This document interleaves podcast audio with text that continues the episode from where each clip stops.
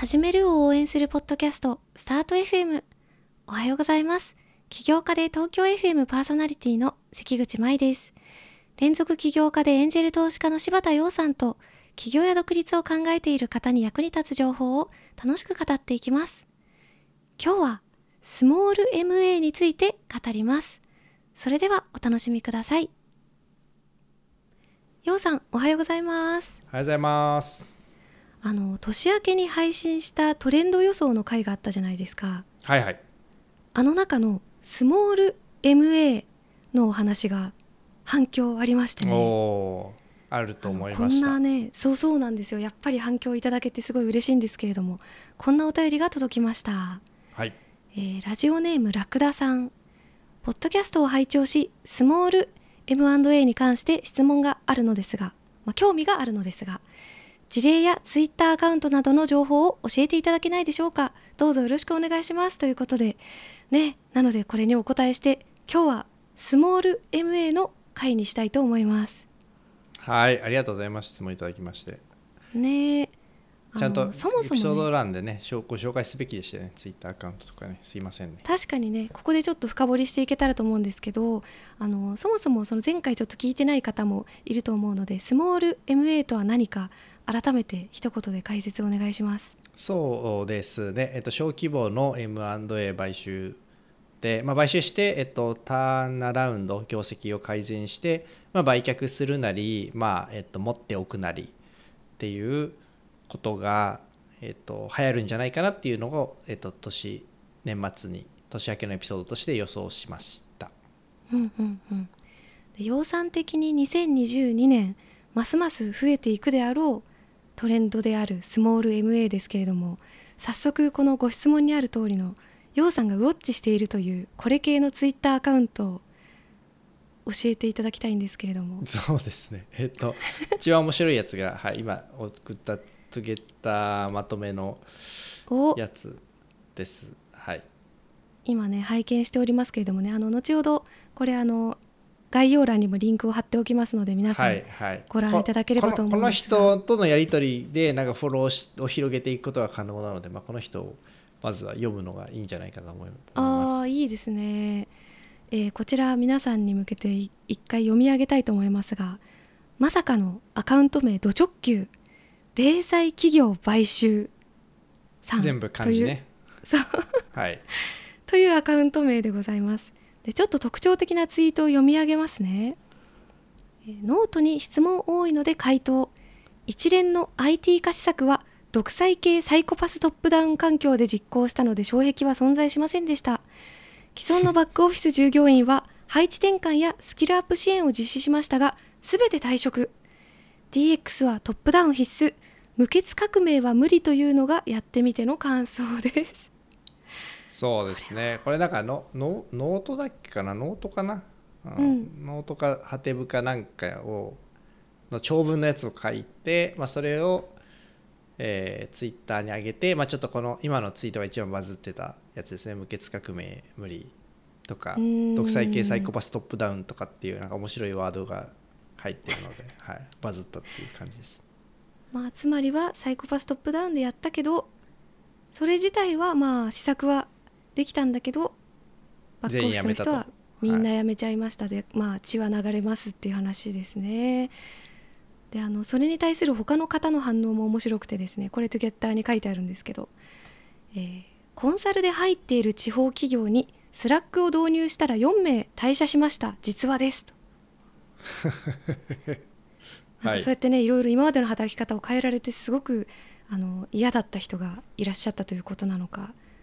どんな理由だったのかちょっとよく分かんないですが、えー、あとまた別の方ですね。DX を推し進めて営業利益2.5倍おお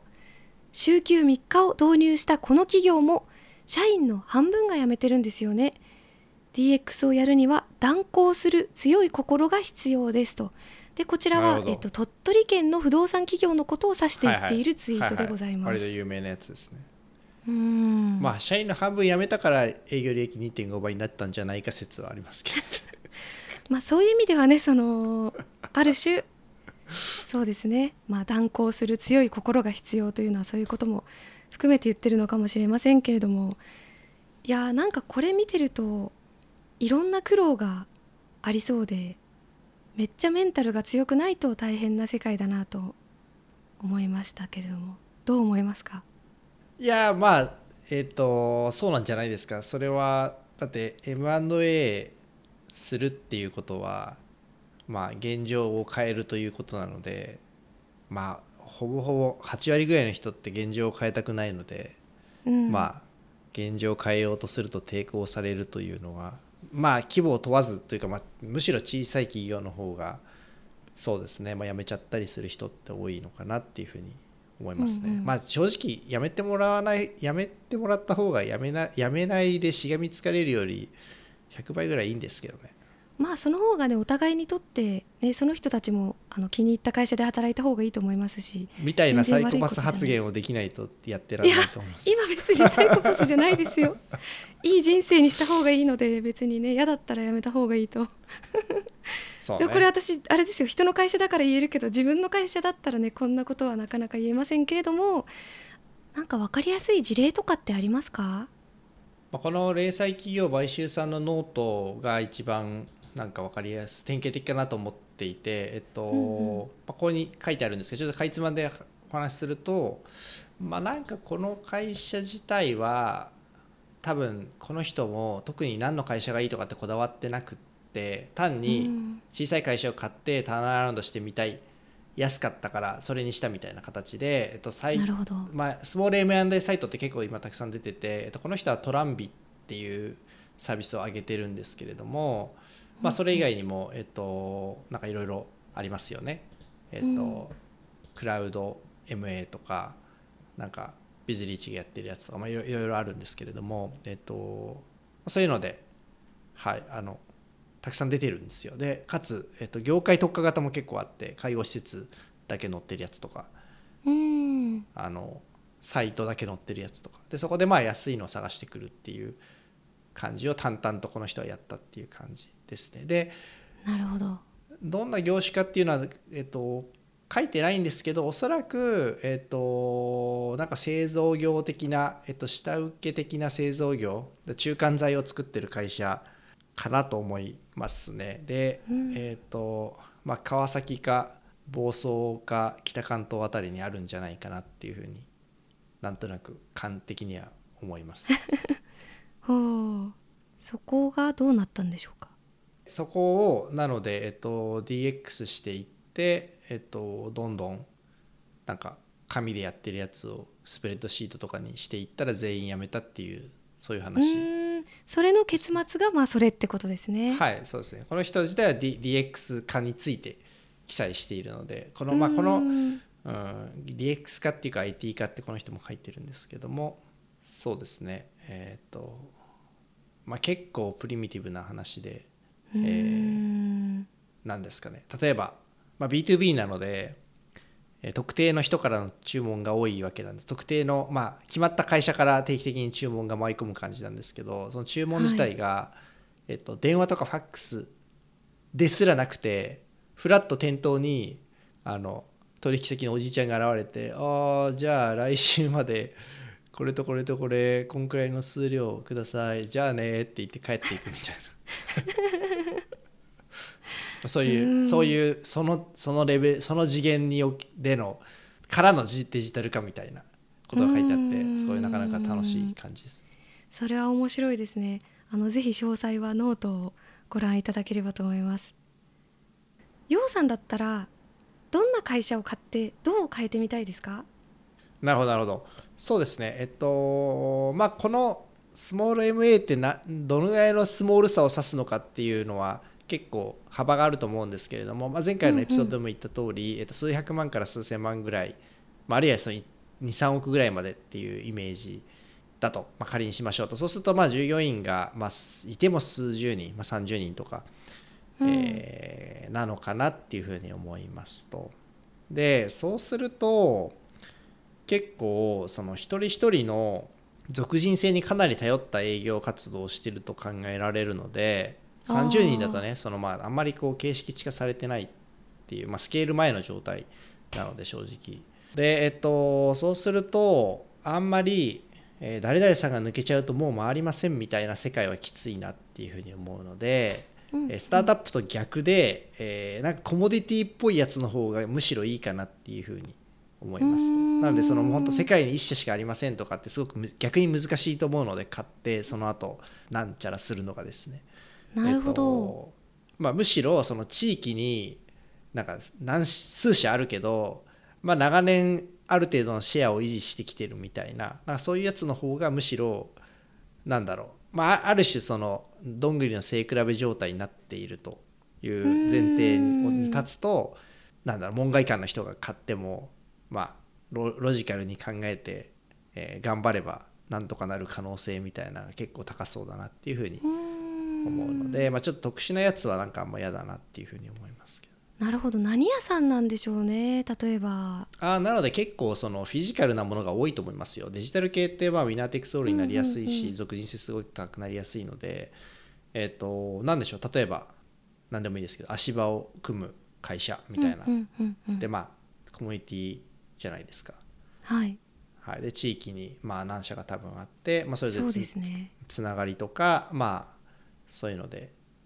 はい。なされていたり。まああとその本当にパン屋さんとかそういうのもまあパン屋もコモディティですよね。まあそれちょっと正確に言うと地域地域におけるまあニッチみたいなことだと思うんですけどつまり証券人口が一定数あったあると例えば一定数なんだろうハイエンドというか例えばクロワッサンにめちゃくちゃ強い、えー、パン屋みたいなのに対する需要って存在すると思うんですよ。うんうんうん、そう。でそこでまああの数年数年じゃないな十数年とかまあ20年とかやってますみたいなところで言うと、まあ、かなり固定客もついてるだろうしうん別にまあ新しくそこにクロワッサン屋が参入してくるってことも考えづらいので、まあ、適正な価格で買って適正に運営すれば、まあ、適正な利益が出るんじゃないかっていう感じはしますけど、ね、あいいですね。他になんか買いたい会社のやりたいその変化の特徴ってあります？なんかそう言われて考えてみたんですけどなんか多分今言ったそのパン屋さんとか足場屋さんとか、まあ、何でもいいですけどボーリング調査の会社とか、まあ、別にその施工ペンキ屋さんとかそれ何でもいいんですけどそういう、うんうん、まあ、地域ニッチみたいな会社さんだとやっぱり売り上げのこう天井っていうのがおのずと決まっちゃってると思うのででそれを超えようとするとものすごい特殊なこう差別化が必要になるっていうそういう世界観になっていて、まあ、逆に、えっと、その証券を超えない限りはそこに対する優位性がちゃんと強く要するに新規参入を許さないだけの、えー、参入障壁があるっていう感じの構造になってるかなって思うので、えー、1社だけやったんだとあんまりこう規模感が出ないかなと思うのでなんかそのどの地域でやっても同じような同じような手法を適用していくと同じようにこう改善できるものみたいななるほどなるほど。横展開というか。そう。富山和彦さんの会社がやってるそのバス会社とかがなんか典型的かなと思うんですけど地方のバス会社ばっかターンアラウンドしてる、まあ、ばっかりってわけじゃないと思うけど、まあ、そ比較的そういうの多いと思うんですけど、まあ、まあ、あれとかが典型的に地域のニッチ独占になってるので、うんうん、まあ、同じことをやれば同じだけ改善して、まあ、参入もないしみたいで横スケール可能みたいな。うん。なんかの方がなんか夢があるからそ そうです。そういやそうじゃないと思うんですけど、うん、なんか世界日本に1社しかないとかだと、まあ、そこで頑張ってやっても、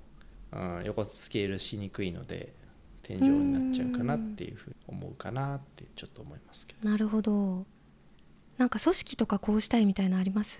そうですね。今の横スケールの話するのであれば、まあ、せっかくやるんだからなんかそういう地方の、まあ、地方である必要はないのかその中小企業の中小企業版のプロ経営者みたいなものがなんか育成されていく仕組みにできるといいかなと思ってこのさっきの零細企業買収さんのツイッターを読んでるとなんとなく雰囲気わかると思うんですけど結構なんだろうなその一回うまくいくと割とその芋づる式にこの案件もやってくれって言われたりなんかその教えてくれっていう人が現れたりっていう感じでこうつながりがふわっとできていって、まあ、ナレッジがシェアされてったりっていう感じがなんとなく伺えたのであのなんかせっかくだからその一人で単なるしないでその先輩後輩みたいな感じで OJT みたいにやってでそうなんかあの途中でバトンタッチするみたいにしてあいいですねそう。でえっとまあ一回その先輩について、えっと、ターンアラウンドの最初の1年は先輩がやってで後の3年は自分でやってみてでそれできたら今度また1人入れてバトンタッチしていってっていうこうそういうふうにこうなんていうの数珠つなぎ的に人材育成していけると結構、まあ、中小企業版のプロ経営者みたいなのが自動的に育成されていくような仕組みになるんじゃないかというちょっと妄想をしていました。いいですね。実際それねやってみたい人たくさんいると思うんですけれどもあのここであの実際に会社を買ってよくしてみたいと思っているリスナーさんに向けて、具体的にどうしたらいいか教えてもらえますかね？いや全然わかんないんですけどた多分、えっと、2つの種類の人と知り合いになってる必要があるかなと思って。まず結構ね買う売ってもらうのすごい難しいと思うんですよ。あそもそもそこですよね、うん、やっぱりその売る方もまあ無責任な人に売れないし、うん。えー、しっかり舵取りしてくれる人じゃないといけないと思うので結局その個人で買うのってものすごいハードル高いと思うんですよね。うん